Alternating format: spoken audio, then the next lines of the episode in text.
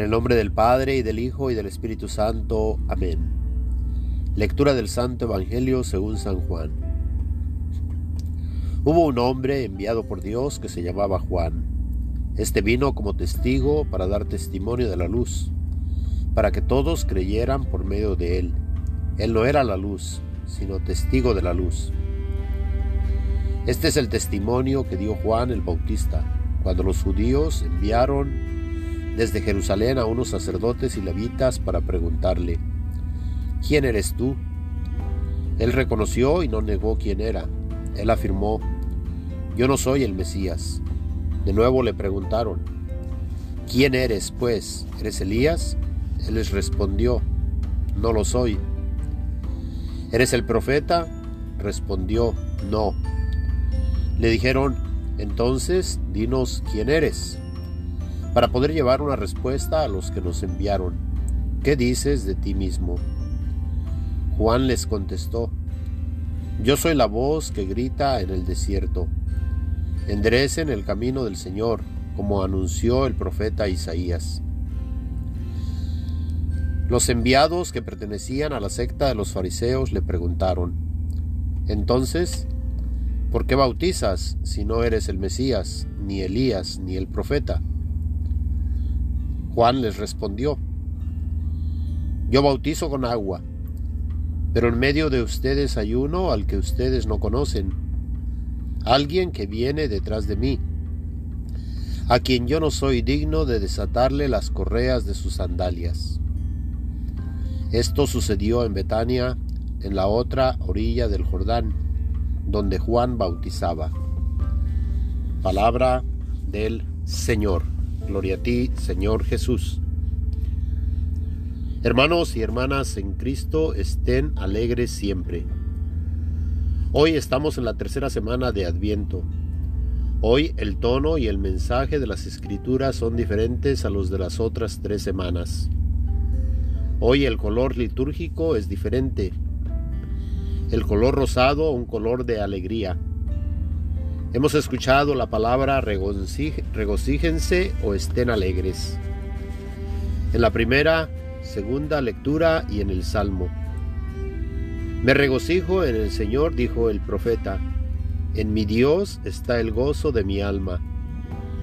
Y si notamos, hoy el Salmo es del Evangelio de Lucas, no del libro de los Salmos.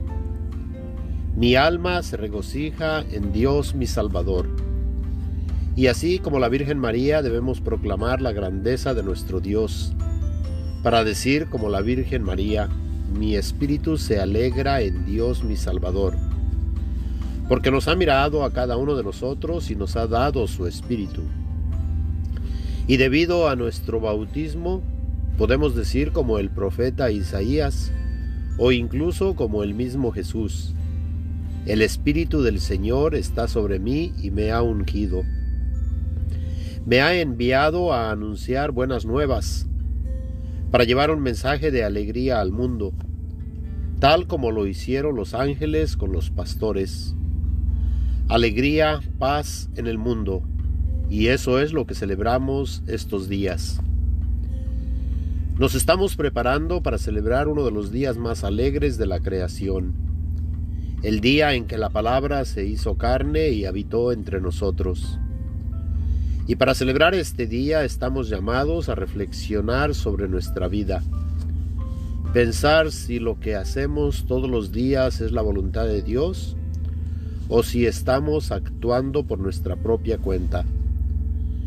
Como dijo hoy Juan en el Evangelio, enderecen el camino del Señor. En este tiempo de Adviento tenemos como una mini cuaresma, un tiempo de reflexión de cuatro semanas para hacer en nuestra vida los cambios necesarios para estar preparados para la venida de nuestro Señor Jesucristo. Una venida a nuestros corazones para ayudarnos a estar alegres en su presencia. En una semana celebraremos el cumpleaños de Jesús. Y si lo pensamos bien, cuando vamos a una fiesta de cumpleaños, ¿Quién es la persona que recibe regalos? La persona cuyo cumpleaños celebramos. Si ese es el caso, ¿quién recibirá regalos en una semana? ¿Tenemos a Jesucristo en la lista de nuestros regalos? Si es así, ¿qué quiere que le demos? ¿O qué podemos darle? En unos minutos presentaremos nuestra ofrenda a Dios. Ofreceremos pan y vino. Con esta ofrenda nos ofrecemos nosotros también. Pidamos a Dios que al, al, transformar el pan y el vino en el cuerpo, sangre, alma y divinidad de nuestro Señor Jesucristo, que nos transforme a nosotros en los hijos e hijas que Él había creado desde el principio de los tiempos hijos e hijas que se regocijen siempre en su presencia, hijos e hijas que rezan en todo momento, hijos e hijas que dan gracias a Dios en toda circunstancia, hijos e hijas que reflejan su propia imagen. Que el Dios de la paz nos santifique, para alabanza y gloria de Dios Padre. Amén. El Señor esté con ustedes. La bendición de Dios Todopoderoso, Padre, Hijo y Espíritu Santo, descienda y permanezca con todos ustedes. Amén.